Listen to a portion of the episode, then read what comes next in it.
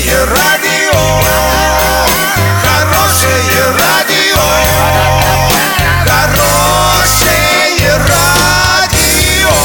Радио Шансон. С новостями к этому часу Александра Белова. Здравствуйте. Картина дня за 30 секунд. Сегодня в Орске пройдет ретро-матч в честь 60-летия Южного Урала. Бристоль, Дикси и Красное и Белое объединяются.